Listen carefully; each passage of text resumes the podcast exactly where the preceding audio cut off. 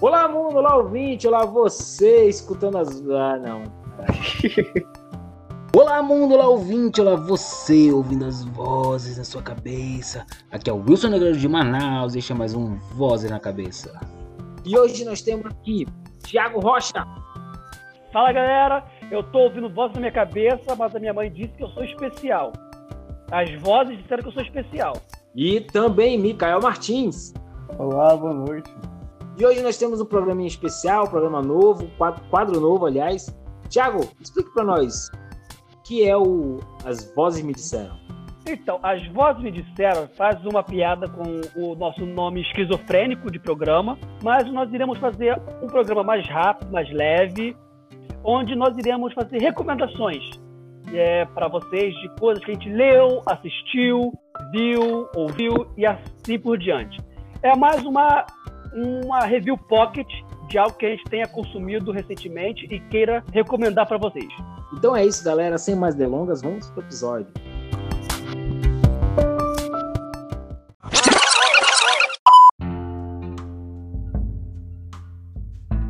Então é isso. É, o que, que a gente tem assistindo? Vamos começar com você. E aí, Thiago, o que, que você tem assistido no momento? Eu tenho assistido Havaí 5.0. é bem legalzinho, é aquela ação galhofa que não se leva a sério, mas é bem legal. Só que o que eu quero recomendar para vocês, ouvintes, não é bem essa série, mas sim a série de livros que eu tenho lido nessa quarentena. Há muito tempo ouço falar dessa saga, por assim dizer, né? Só agora na quarentena eu comprei os livros e devo dizer que eu estou muito satisfeito que é com a série Artemis Fall. Alguém aqui já conhece, já ouviu falar em Artemis Fall? Eu não. Eu já ouvi falar, tive a oportunidade de ver também. Então, Artemis Fall é o seguinte, ela conta a história do menino gênio do crime. O que, que acontece? Esse moleque é um prodígio, é o Batman em miniatura, é, é, um, é um super gênio. Só que o desgraçadinho, ele tem a ambição de ser a maior mente criminosa do mundo. Essa é a ambição dele. E o primeiro livro começa com ele descobrindo o livro das fadas, né? Descobrindo que o povo das fadas, esse povo místico que habita o subterrâneo da Terra, é real. Fadas, elfos, gnomos, todos eles existem. Ele pega muito do, do folclore irlandês, né? Do, do de ouro, dos leprechauns e tal. E a história do primeiro livro é como o Artemis conseguiu capturar uma fada e arquitetar um plano mirabolante para roubar, se eu não me engano, 2 milhões em barras de ouro dos Leprechauns. E a cada aventura, cada história, ele entrando no radar do povo das fadas de novo. Que no primeiro ele passou a perna nos caras, conseguiu se safar. Aí no segundo, começa a rolar um tráfico de produtos humanos entre os, os seres subterrâneos e já pensam logo que é ele, que ah, vamos atrás do Artemis, porque só pode ser esse maldito sacaneando a gente de novo. Aí o Artemis acaba se envolvendo numa trama de guerra civil lá do, do Reino das Fadas, ele ajuda a resolver o problema. Aí no terceiro, ele tenta fazer um, um trambique entre os humanos. Aí dá merda, aí ele pede ajuda, ajuda para as fadas, aí ele faz um último assalto, só que ele já fez merda demais, aí as fadas apagam a mente dele. Só que não é o fim, porque nós temos o quarto livro da série. Eu acho que são uns oito ou nove livros dessa bagaça. As fadas vão ter que trazer o Artemis de volta, porque precisam do intelecto dele para resolver uma nova, um novo problema. Então isso é uma pegada de ficção, comédia, é isso? Isso. É, tem bastante ficção científica. É, ficção científica não, porque eles não têm conceitos científicos a serem explorados. Mas é como se os seres subterrâneos fossem muito avançados tecnológicos em relação a nós tem uma pegada assim, de comédia, não de ter piadas na história, mas são situações que você vê e dá uma risada, sabe? O Artemis, ele tem um guarda-costas que é o Butler. É, ele só é denominado como o Butler e não um Butler, ele é o Butler, que é o, o guarda-costas mais fodão do universo. Tipo, ele é o primeiro humano a descer a porrada num troll furioso usando apenas um machado coisas que a elite dos elfos não consegue fazer, o Butler conseguiu sozinho. Entendeu? É o cara que ele entra no lugar, a galera se caga de medo. Eu imaginei o Jason Statham quando tava lendo, tá ligado? Quando você tava falando aí, eu tava imaginando o Vin Diesel. É porque o Jason Statham tem aquela carranca. Ele, ele, o Jason Statham ele é mais alto, ele tem aquela cara que tá sempre puto e é um baita um artista marcial. O, o, o Vin Diesel eu nunca vi ele em cenas de arte marcial propriamente dita. É sempre uma briga mais franca. Ele, ele tem perícia em, em, em acho que até Taekwondo, o Jason Statham, ou Aikido, agora uma coisa assim. O Van Diesel, pra mim, tem mais cara de tiozão, mas não tenho medo é. do Van Diesel, não. Agora o Jason Statham, puta merda. Sem contar que o Jason Statham, ele mantém a elegância, cara. Ele tá sempre de terninho e gravata. É aquele cara que te olha de cima pra baixo, assim, que fica aí, cara. Ele é o Hitman. O Assassino 47 é o, é, foi inspirado no Jason Statham. E aí, alguma outra indicação, Thiago? Outra indicação, agora não é de série, nem livros, nem nada, mas é de um canal que eu descobri recentemente, que é o. É, eu vou até abrir o YouTube aqui de novo para ver o nome do canal, para dar uma informação mais precisa. É, eu até sigo ele, passei a segui-lo no Instagram. É, é Vitor Vaz, o nome do canal. Eu curto pra eu, eu tô curtindo muito o trabalho do cara, porque ele faz assim, ele faz tipo uma review de, de livro, de filmes, de séries, mas não de uma forma é, crítico de consumo, mas é, vamos pegar essa passagem aqui de Friends e vamos fazer uma análise sobre ela, entendeu? Vamos discutir por que, que o final de How I Met Your Mother é tão controverso. E ele vai fazendo uma análise meio filosófica em cima da parada, sabe? É muito maneiro. Ele fez um vídeo sobre depressão usando o Thor no, no, no último Vingadores, tá ligado? Ah, sim, eu ia ver. Daqui a pouco eu ia assistir esse, esse vídeo. Cara, é, é muito maneiro porque ele tem uma sensibilidade ao falar sobre o tema e como falar com o público que é muito maneiro. É, e é, é, é, pelo que eu tô vendo assim, em questões de visualização, em questão de likes que ele tem nos vídeos, é um canal relativamente novo e eu particularmente estou gostando muito do conteúdo dele. É um conteúdo muito maneiro.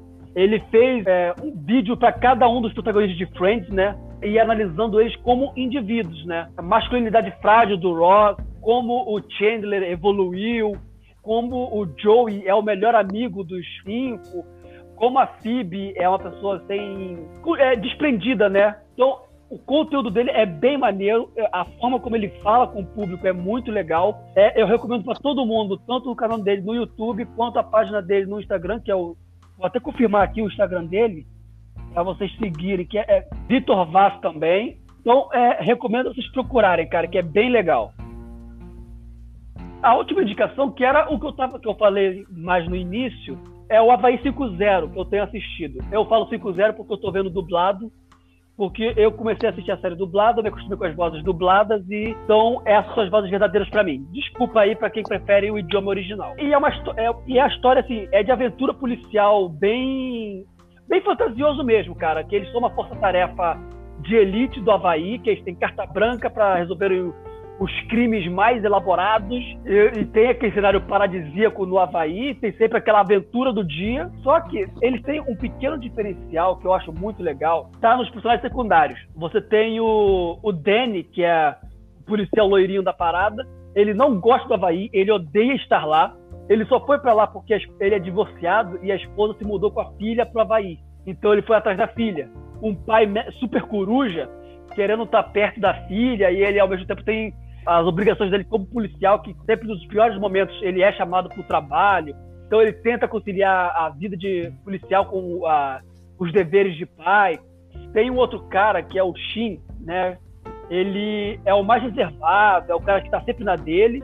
E é o particularmente que eu, eu acho mais maneiro. Ele está sempre na dele, mas na hora da ação ele é o que rouba a cena, tá ligado? Aí ele ficou viúvo recentemente porque rolou uma parada meio Homem-Aranha um bandido é, botou ele numa situação aqui, ó, ou você corre para casa e salva a tua esposa, ou você vai pro meio do mar e salva a tua prima, que é praticamente tua irmã.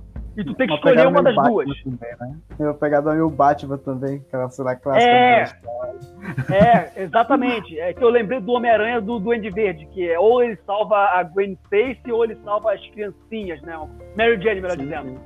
Então ele teve que correr, ele foi correndo para casa para salvar a esposa chegou lá em tempo de, de encontrar a esposa viva, levou ela para o hospital, mas ela morreu. Aí ele ficou em depressão, aí tá trabalhando essa depressão dele em alguns episódios, sabe? Hum. Tem uma pegada meio madura, é bem maneiro, é muito legal mesmo. E tem aquela parte de você não se leva, não leva a sério, porque assim, eles são uma equipe de elite do Havaí com carta branca do governador para fazer o que bem entendem. Então, tipo, não tem essa de mandado. Eles, tipo, entram na casa e resolvem a parada. Entendeu?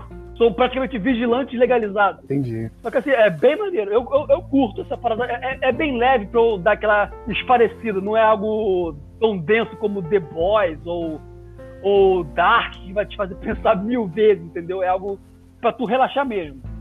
É aquela série depois de um dia cansativo, tu, lê, tu liga a TV e fica lá de é, boa. É, sessão da tarde total, é. Tipo aqueles filmes dos anos 80, tipo Máquina Mortífera, que é, é um filme bom, mas tu vê que é mentiroso pra caramba. Ah, tá ligado. mas tu se diverte. Exatamente. Assistir, né? O objetivo é te divertir. Gostei, gostei.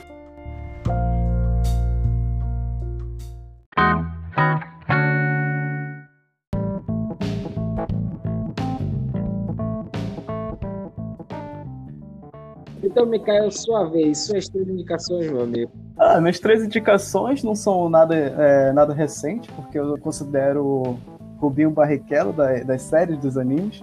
A primeira vai ser Mob Psycho, não sei se vocês conhecem. Conheço. Do mesmo ah, autor de One Punch Man. É fantástico aquilo. Mob Psycho. Eu fiquei, eu fiquei. Eu olhei o personagem. Primeiramente é um cara franzino, colegial. Ele tem um, uma cara meio apática, cabelinho preto. Eu vou ver, bora ver. Acho que vai ser bem merda, né? Eu pensei eu. Aí tudo começa numa história no qual é cercada por monstros e fantasmas. E esse moleque misteriosamente tem um poder inacreditável psíquico, no qual ele é colegial, é um adolescente, e também trabalha com um charlatão. No caso, o charlatão é o mestre dele. Aparecem monstros com poderes é, extraordinários agora, como o Thiago falou, mesmo criador do One Punch Man, vocês sabem que o One Punch Man derrota é, qualquer monstro em um soco. Gel, ele vem, praticamente mexe as mãos e o monstro desaparece. Basicamente, tu pensa, ah, ele é muito overpower, então não tem muito conflito. É aí que a, a história me surpreendeu, porque ele vai trabalhar basicamente a profundidade do, do personagem principal. Que consiste em que ele, por ter esse grande poder, pensa, ah, ele deve é, se fiar bastante nele. Não, é um cara que ele, ele pensa assim: eu tenho um grande poder, só que isso não me difere, não me torna melhor do que ninguém. Ele vai trabalhando, ele vai, ele vai derrotando os inimigos dele, mas ele tem aquele coração meio que a gente vê em Steven Universe, que é conversar com o inimigo e não chegar batendo. Ele gosta de entender o contexto, entender também os conflitos internos dele, no caso amor, paixão, e também como ele pode resolver aquilo da melhor forma, fazendo contraponto àquela batalha clássica entre herói e vilão. Ele vai trabalhar, a série em si, ela acaba trabalhando bastante nessas camadas de cinza. Outra indicação que eu tenho é Batman que ri, não sei se vocês já leram. Com isso eu tenho certeza. Batman que ri. Cara, todo mundo me fala desse Batman que ri, eu não, eu não li ainda. Eu confesso eu que eu fui ver Batman que ri mais pela parte estética. Eu falei, pô, o cara meio metal e tal. Meio cafona é, até. É engraçado que comigo foi o contrário. Foi a estética que me afastou do Batman que ri. Mas é interessante. É porque é que acontece. O que, que vocês imaginam assim olhando a história em si? Ah, pelo traço, eu imagino que é o Coringa vestido de Batman. Não, não é por aí. O que acontece? Essa HQ ela vai trabalhar bastante com o universo paralelo. O Batman que ri é o Bruce Wayne que foi. Ele parece que dá a entender que ele matou o Coringa da realidade dele. Só que o Coringa tinha uma toxina nele. Quando ele morreu, ele passou a toxina pro Batman. E o que acontece? Da realidade da nossa, o Bruce Wayne tá lá de boa. Ele nunca tá de boa. E ele, ele descobre que tem esse Batman que ri. Junto a um Batman de um outro universo também que usa armas. Nesse universo paralelo, vocês me ajudem, acho que é Joey Tilly, né? Que mata os Sim, pais do. Isso, Joe Exatamente. Quando ele vai atirar, ele, ele mata a, a Marta e mata o Thomas, só que ele deixa a arma cair. E o Bruce vê a arma, pega a arma e mata o, o Tilly. E isso vai mudar de é, diferentes formas. O que acontece? O Batman que ri, ele vai pegando Bruce Wayne de diversos universos, é, universos paralelos, Como tem o Batman que o Bruce Wayne que vira prefeito, tem um que trabalha com ações, e todas o Batman pega e vai matando e mostrando pro Bruce Wayne, olha aí, ó, olha esse cara era mais feliz que você. Ele, através do egoísmo dele, ele conseguiu ser mais feliz e talvez ajudar mais pessoas que você. Só que no meio do processo, o Bruce Wayne do, universo que a gente tá, basicamente, ele é infectado. E ele vai lutar contra o Bruce, o Batman que ri, que tem as mesmas é, a mesma mentalidade, a mesma forma de lutar, e também lutar contra si mesmo para evitar que a toxina se espalhe mais. E é bastante interessante como é que vai a, acontecendo, não vou dizer o resto. E a última, que é uma série clássica que eu fui ver agora na quarentena, é The Office. Ah, clássico do The Office, eu adoro The Office. A gente eu, eu, eu é. anso pelo dia que a gente vai fazer um programa sobre The Office. Cara, é fantástico. Eu tô na sétima temporada. Avançou rápido. É, mas é o que acontece. A série em si é The Office, ela, ela é no escritório de papelaria, no qual é, é uma pegada meio documentário. Tem uma equipe lá e vai filmando o cotidiano dos funcionários. E o. Eu acho que eu posso dizer protagonista, que é o chefe, o Michael Scott, ele vai te deixar embaraçado todo episódio. Sabe aquele cara que ele solta uns racismos estruturais, umas piadas homofóbicas? E tenta ser legal e tu só fica meio constrangido, tu vai aquela risadinha. Tem episódio que eu até, eu até paro de olhar pra, pra tela e fico olhando pra cima. Não, cara. E no episódio que ele vai visitar as crianças de uma escola pública que ele prometeu que bancaria os estudos? Oh. Cara, Tem uma cena que desagradável! Eu não consigo ver esse episódio, velho. A destruição em massa causada ali, que eu, quando ele anuncia que ele não, não vai poder pagar os estudos daquela galera. Eu também gostei daquele episódio que ele, ele vai mostrar. Não sabe aquele dia do traz seus filhos pra, pra, pra trabalhar é, com a gente? É, aí, aí ele vai mostrar o, o programa que ele participou quando criança. Aí o, o, o fantoche lá pergunta: E você? Você vai querer ser o quê quando crescer? Ah, eu quero, eu quero ser chefe, aí sim, finalmente eu vou ter amigos e tal. Aí não, dá aquele é... silêncio constrangedor. Não, é o não, é pior ainda. Eu quero ser pai, ter muitos filhos, que aí eles serão obrigados é... a serem meus amigos. É, foi isso aí. O fantoche fica aquela cara, até as crianças ficaram constrangidas. Não, e o Michael que... felizão se olhando na televisão, cara. Eu também tenho aquela cena que, ó, é, é legal, meio, meio é, é, constrangedora, mas é, eu acho que é um tapa bastante na cara. É quando o personagem que é latino, que ele, o Michael descobre Oscar. que ele é gay. Isso! E ele tenta forçar uma parada natural, ele acaba deixando o cara no centro das atenções. É bastante terrível aquilo, me deixou numa, numa cena constrangedora pra caramba. Aí tem muito, é, muito pano pra manga no programa de The Office, cara. É que, tem, vou te falar aqui, muita gente não entende que The Office ele é uma paródia da vida real. Que o Michael é. Scott ele é o, o, o clichê do chefe ruim, tóxico. E a galera não entende isso, cara. Tipo, tem gente que fala, ah, o Jim é um babaca que fica fazendo bullying com o Dwight. Cara, aquilo ali é escrachado, é pra ser bobo. Não é pra você levar é a sério. Tem gente que fica discutindo isso na internet, cara. É uma comédia meio Simpsons, sabe? É tão, tão escroto, mas é, tenta ser estereotipado. Bom, né? Isso, não, é, tenta ser estereotipado, mas acaba não sendo em si, porque tu sempre vai conhecer alguém que parece com aquele cara.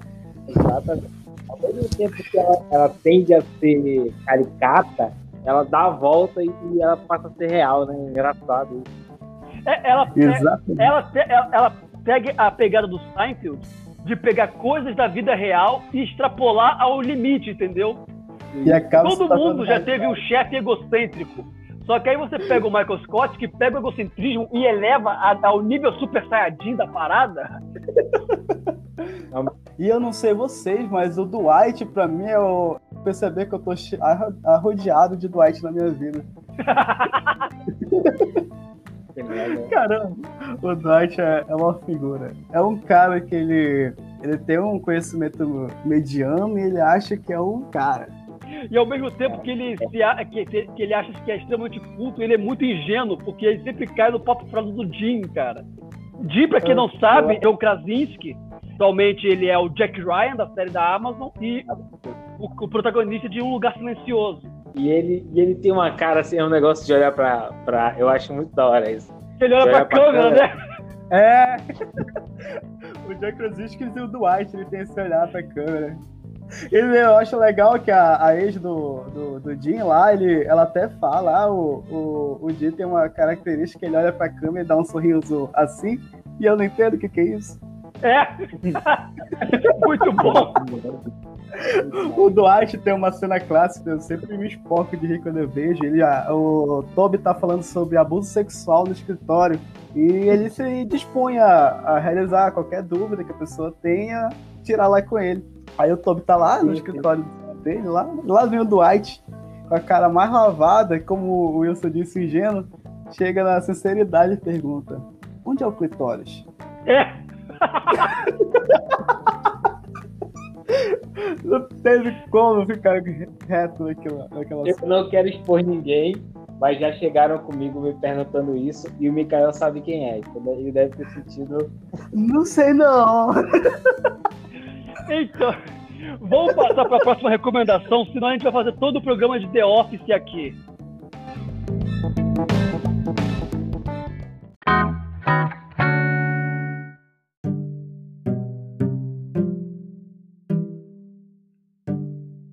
Wilson, quais são as suas recomendações? Então, eu tenho assistido coisas bem variadas nessa quarentena, né? Eu tenho assistido o canal da Lele, roda bastante aqui em casa. Frozen 2, assistido muito, muito, muito mesmo. Eu tenho assistido bastante a Galinha Pintadinha, então O Wilson é o paizão. eu não vou indicar nada disso. Nada disso. Eu acho legal no Wilson que ele vai vendo essas paradas e ele não, é um- ele não vê de forma despretensiosa. Ele vai se interagindo naquilo e fica olhando de longe, assim. Claro, pô, eu tenho que saber o que os meus filhos estão assistindo. Tá, Tá certo você. E outra, eu tão, tanto sei o que os meus filhos estão assistindo que a gente tem piada interna. Eu e os meus filhos, a gente tem piada interna. Por exemplo, o meu filho, uma vez a gente estava assistindo Toy Story 4, o meu filho chegou para mim no meio de uma conversa aleatória e aí ele disse assim: Posso te dizer uma coisa? E, e foi engraçado para mim, porque eu sabia do que ele estava falando, tá entendendo? E agora, aí ele fez isso uma vez e a irmã dele repete. Então, às vezes, a gente está em, em lo- local assim, muito nada a ver, tá entendendo? Tipo, a gente está na igreja, com esse negócio da pandemia é, é uma galera reduzida, e aí ela chega do nada pra mim e fala: Vou te falar um negócio, lixo, e sai rindo, rindo muito assim, e, e, e é engraçado a reação das pessoas, porque não faz ideia. Ela falou lixo, saiu correndo, que porra é essa? Mano, piada interna, parceiro. Pra te ver como é que assistir o mesmo desenho que teus filhos é, mostra uma conectividade maior com o desenvolvimento dele. Sim, claro. Ele vai criando um maior laço, assim. Sim. Eu acho. Só observando de longe. primeira indicação. Né? Não, brincadeira. Eu ia dizer, sempre assista desenho com seu filho. Primeira indicação, mas não é não. Isso aí vai ser bônus, tá? É, bom, minha primeira indicação é o livro. Meu ainda tá no correio, ainda não li. Mas chama Hospedeiros da Morte, que é da FC Edwin. Uma moça que conheci no Instagram. Tava fazendo propaganda do livro dela. A gente começou, sentou, eh, a gente entrou ali no DM, começamos a conversar. E ela é muito gente boa. E a ideia do livro dela é sensacional. E é muito parecido com a aventura que eu já joguei de Shotgun Diaries, que é assim, pessoas aleatórias dentro de um, de um shopping no dia que estourou a insurreição zumbi. E é um livro, um livro gore pra caramba, pesado, tem mutilações e situações desconfortáveis, e é muito bom, muito bom mesmo. Os trechos que eu li eu achei muito bom. E eu fiz o meu pedido, vamos ver quando é que vai chegar. Quero Mas qual é a história, afinal? Você não contou a história, você só disse que são pessoas presas no shopping. pessoas aleatórias presas no shopping e elas têm que sobreviver. É porque, assim, a, a, a história é muito aprofundada na história dos personagens. E como os textos que eu li não são nada aprofundados, eu não tenho muito o que falar, mas o livro é bom. Eu tô esperando o meu chegar para poder. Eu, eu até Mas por que eles ela. estão no. Por que eles estão no shopping? Porque eles estão presos. lá? Cada um, por- cada um tá por um motivo. É um E aí, livro de contos ou um livro normal? livro normal. É que, por exemplo, é um livro de contos, aí cada conto é uma, é uma pessoa diferente presa dentro do shopping, sei lá. Não, mas é um livro normal, um livro normal.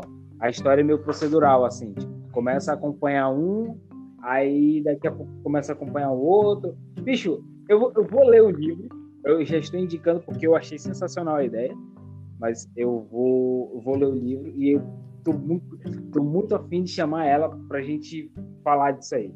Aí faz o seguinte, você lê, aí no próximo As Vozes Me Disseram, você traz a sua review de novo. Isso, claro, claro. Bom, aí outra coisa que eu falei também, estou assistindo bastante a lenda de Korra. A minha indicação aqui vai ser dê uma chance e esquece um pouco o Eng.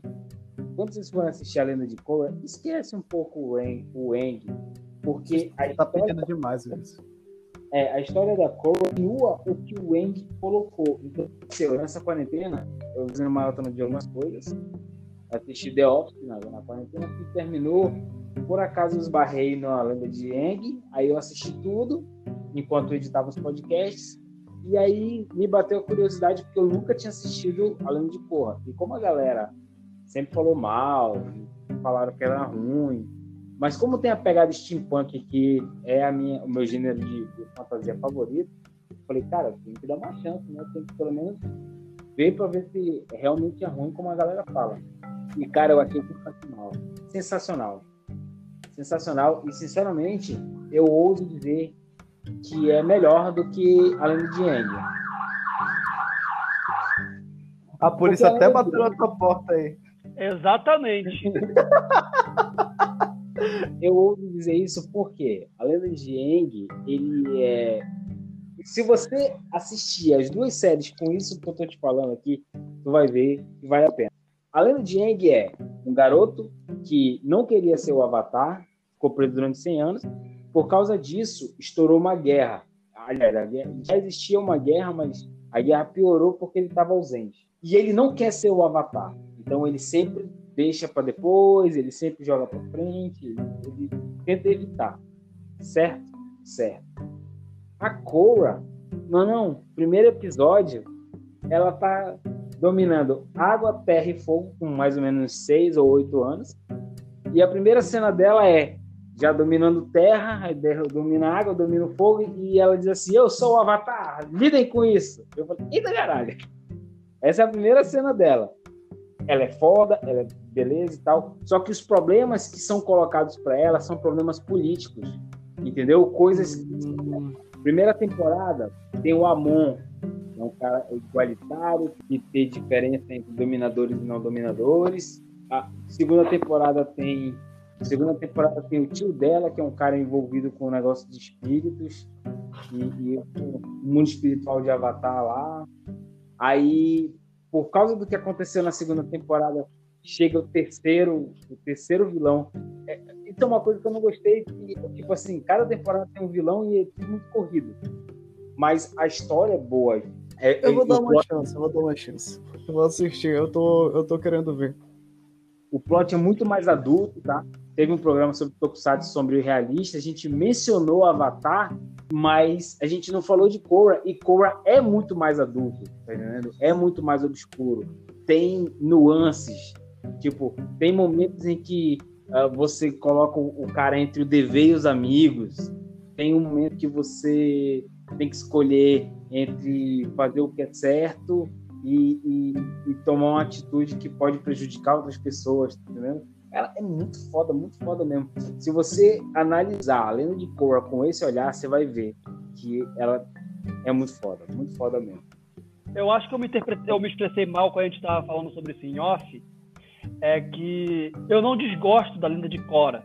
Eu só acho que no, nas batalhas finais, nos momentos finais, ela resolve com muito mais Deus Ex Machina, tipo, com uma solução tirada do nada, do que com o mérito em si.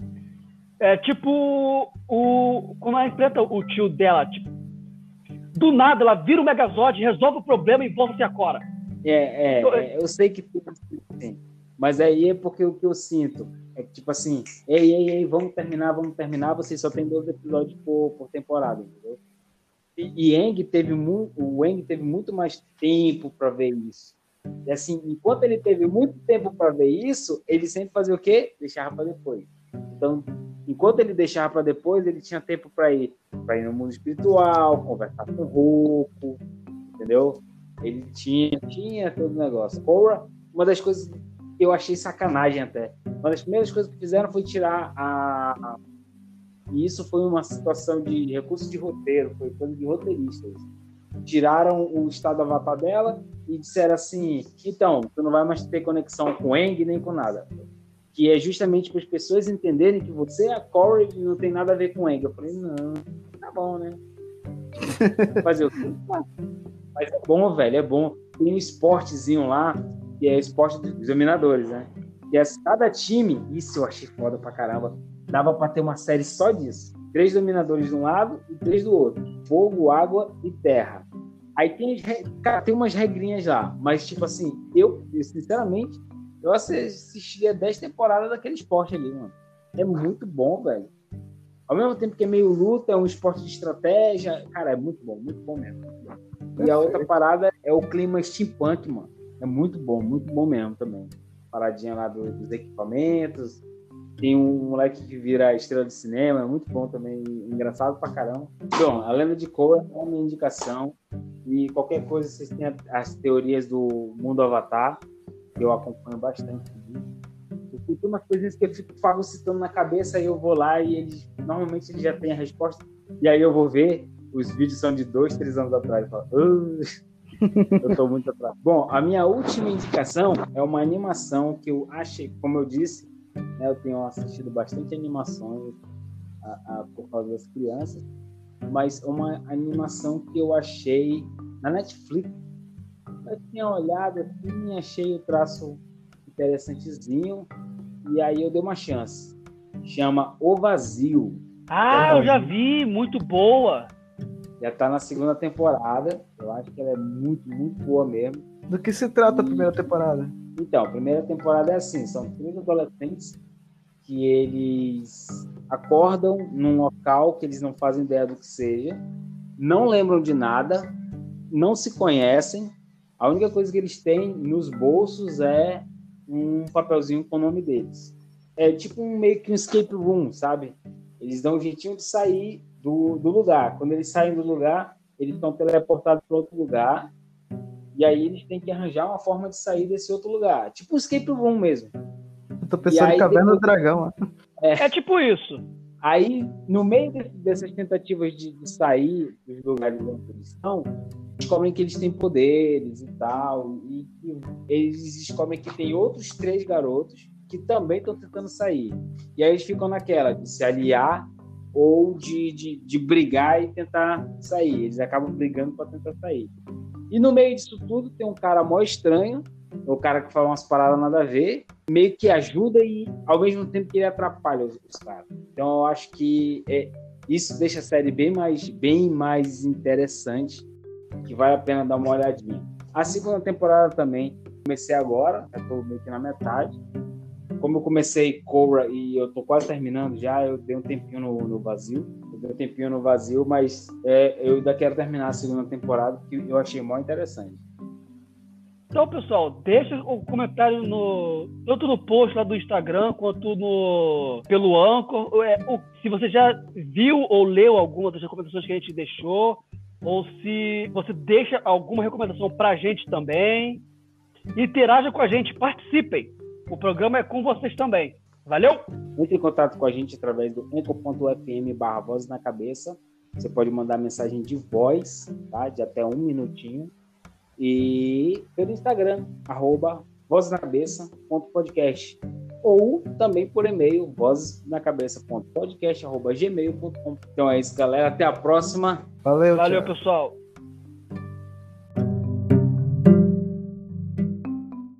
Oh, thank you.